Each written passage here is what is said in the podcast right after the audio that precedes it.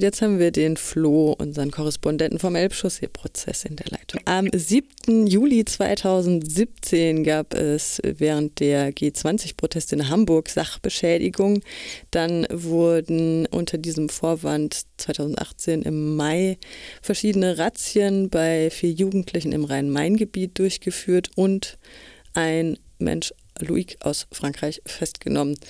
Ähm, das war auch ein sehr traumatisierendes Ereignis, wie Loic auch in dem Prozess, der jetzt gegen ihn geführt wird, sehr eindrücklich beschrieben hat. Du begleitest den sogenannten Elbchaussee-Prozess, der gerade in Hamburg läuft.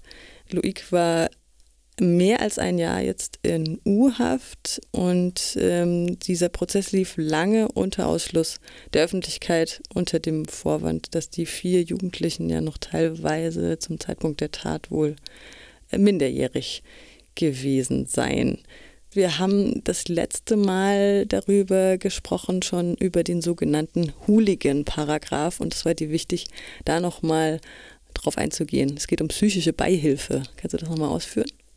Dieser Paragraph, da geht es halt darum, dass Leute bei einem Protestzug oder bei einem Zug für alles verantwortlich gemacht werden können, was da passiert ist auch wenn sie selber gar nicht äh, eine Straftat begangen haben.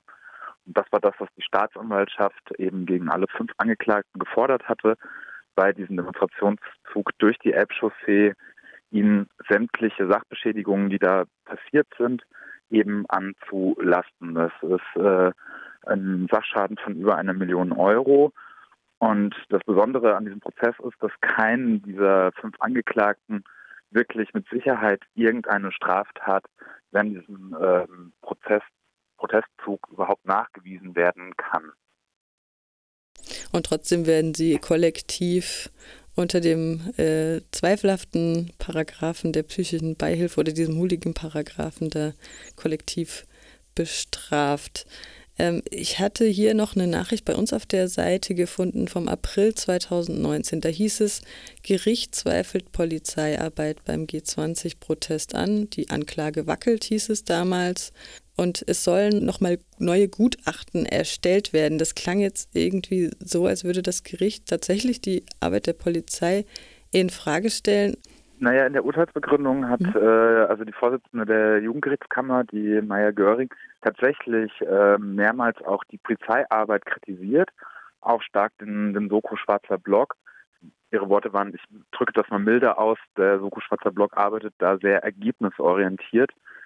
Also da geht es darum, dass äh, Zeugenaussagen äh, so weit verfälscht worden ist, dass es eben in die These, die der Soko Schwarzer Block äh, da aufgestellt hat, reinpasst. Ihre These ist, dass sich eben diese 200, äh, über 200 Menschen arbeitsteilig vorher abgesprochen haben, äh, wer denn wie, wo, was macht äh, auf diesen Protestzug. Und das zweifelt das Gericht äh, sehr stark an, ähm, stützt sich da nochmal auf einen Sachverständigen, beziehungsweise auf zwei Sachverständigen und einer davon ist sogar ein ja, stadtbekannter Staatsschützler aus ähm, Hamburg, der eben sogar äh, die These seiner Kollegen vom Soko Schwarzen Block ein bisschen entkräftigt hat. Also praktisch erklärt, dass es nicht äh, üblich ist, in einem sogenannten schwarzen Block, ähm, dass äh, alle 200 Leute gemeinschaftlich äh, sich vorher überlegen, äh, wie und wo sie, also wie, in welcher Art und Weise sie agieren wollen. Es hat, gab ja auch schon verschiedene Zeuginnenaussagen, die dann wohl auch zum Teil ein bisschen verändert wiedergegeben wurden. Ne? Das, äh, da hieß es, dass die Leute sich zusammengeschlossen hätten, sich gemeinschaftlich umgezogen hätten in einem naheliegenden Park, was dann nachher irgendwie äh, so wohl nie von den Zeuginnen ausgesagt wurde. Ich würde nochmal auf dieses Hooligan, auf diesen Hooligan-Paragraph zurück. Der Bundesgerichtshof schließt in seinem Urteil die Anwendung auf Demonstration ausdrücklich aus. Hat das jetzt irgendeine Auswirkung? Na, die Kammer erkennt es eben nicht als äh, Demonstration im Sinne des Demonstrationsrechts an, diese Demonstration, und sagt, ähm, auch wenn selbst da ein, ein Fronttransparent vorneweg getragen worden ist, äh, ist es der, in, laut der Auffassung der Kammer eben kein Demonstrationszug. Und dieser Protestzug, äh, so wurde der dann von der Kammer genannt, äh, behauptet eben die, die Jugendgerichtskammer sei einzig und allein dazu da gewesen, Angst und Schrecken zu verbreiten. Das ist dann vielleicht dieser juristische Kniff, weswegen eben die Kammer äh, dann diese fünf Jugendlichen schlussendlich dann äh, verurteilt hat, unter anderem eben auch zu Beihilfe, psychischer Beihilfe, zu Brandstiftung und versuchte Körperverletzungen. Aus dem Bericht von Loïc habe ich äh, herausgelesen, dass er teilweise selbst während der Verhandlung, ich war mir nicht ganz sicher, ob das jetzt in Hamburg war oder noch in Frankreich, äh, teilweise auch zu Boden gedrückt wurde, als sein Bruder versucht hat, ihm einen Zettel zuzuwerfen. Wie ist denn die Stimmung da bei dem Prozess? Also bei den letzten zwei Tagen, ähm, also am vorletzten Tag gab es nochmal die, die letzten Worte der Angeklagten.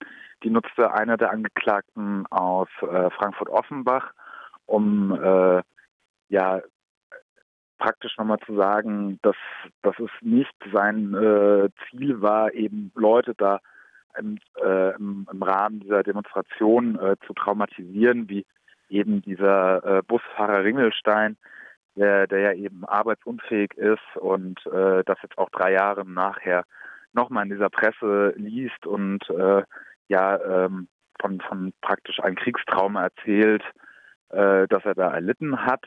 Da möchte, also da sagte, das, das war nicht seine Absicht.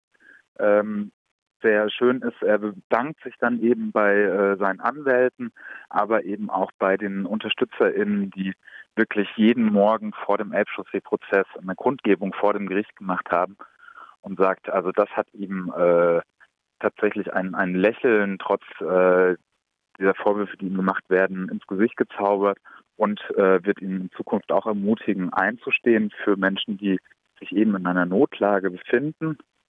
Und Louis hat dann nochmal das letzte Wort ergriffen, wie angekündigt, um eben eine Utopie vorzutragen, was wäre gewesen, wenn es keine Polizei auf den G20 gegeben hat und äh, malt da praktisch eine Utopie einer friedlichen Revolution aus, ja teilweise mit äh, sehr witzigen ähm, äh, Anekdoten oder Geschichten, die er sich da ausmalt.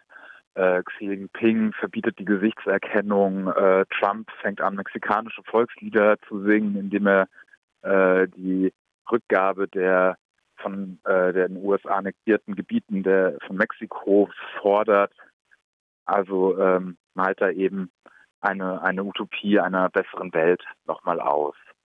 Das zeigt auch, wie viel wert Solidarität sein kann. Das Urteil ist schon gesprochen worden am Freitag. Das äh, Verfahren wird nicht weitergesetzt. Ähm, das Urteil ist ähm, noch nicht rechtskräftig. Das wird wahrscheinlich auch noch ein Jahr dauern. Also Luik hat drei Jahre bekommen ohne Bewährung. Das heißt, er wird auf jeden Fall nochmal in den Knast müssen nach aktuellen Urteil.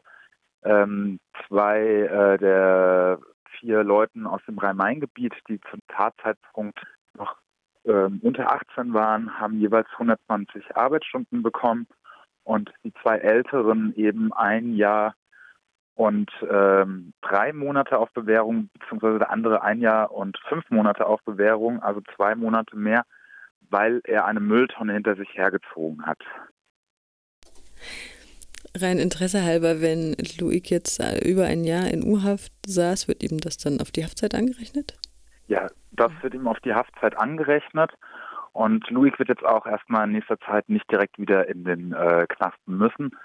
Denn äh, die Staatsanwaltschaft ist natürlich mit dem äh, Urteil, genauso wie auch die Verteidigung und die Angeklagten, äh, nicht zufrieden. Ähm, die Verteidigung hatte Freispruch für, für alle fünf gefordert. Und äh, ja, die Staatsanwaltschaft ja deutlich höhere ähm, Haftstrafen bei Luis bis zu vier Jahre und neun Monate. Also beide Seiten werden auf jeden Fall in Revision gehen. Das heißt, ähm, das Urteil wird allerfrühestens ein Jahr rechtskräftig.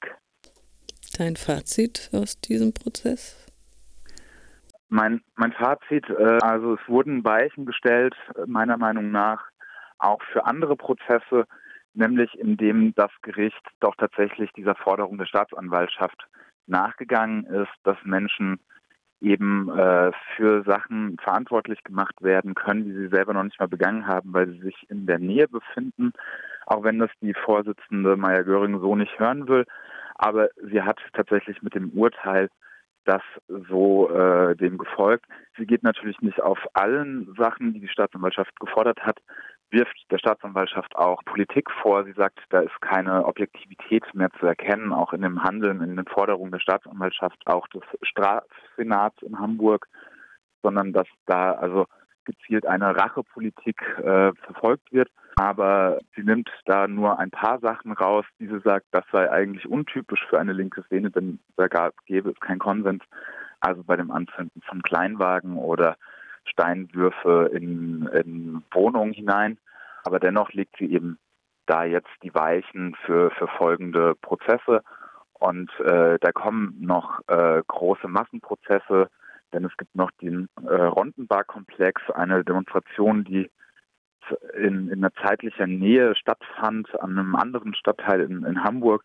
Und diese Demonstration äh, ist in einen Hinterhalt der Polizei geraten und auch direkt niedergeknüppelt worden. Und während dieser Niederknüpplung gab es auch mehrere äh, Schwerverletzte. Es gab da offene Knochenbrüche. Und äh, da sind über 100 Leute, die da eben angeklagt sind. Und das wird natürlich auch ein bisschen richtungsweisend werden, auch für, für spätere Prozesse.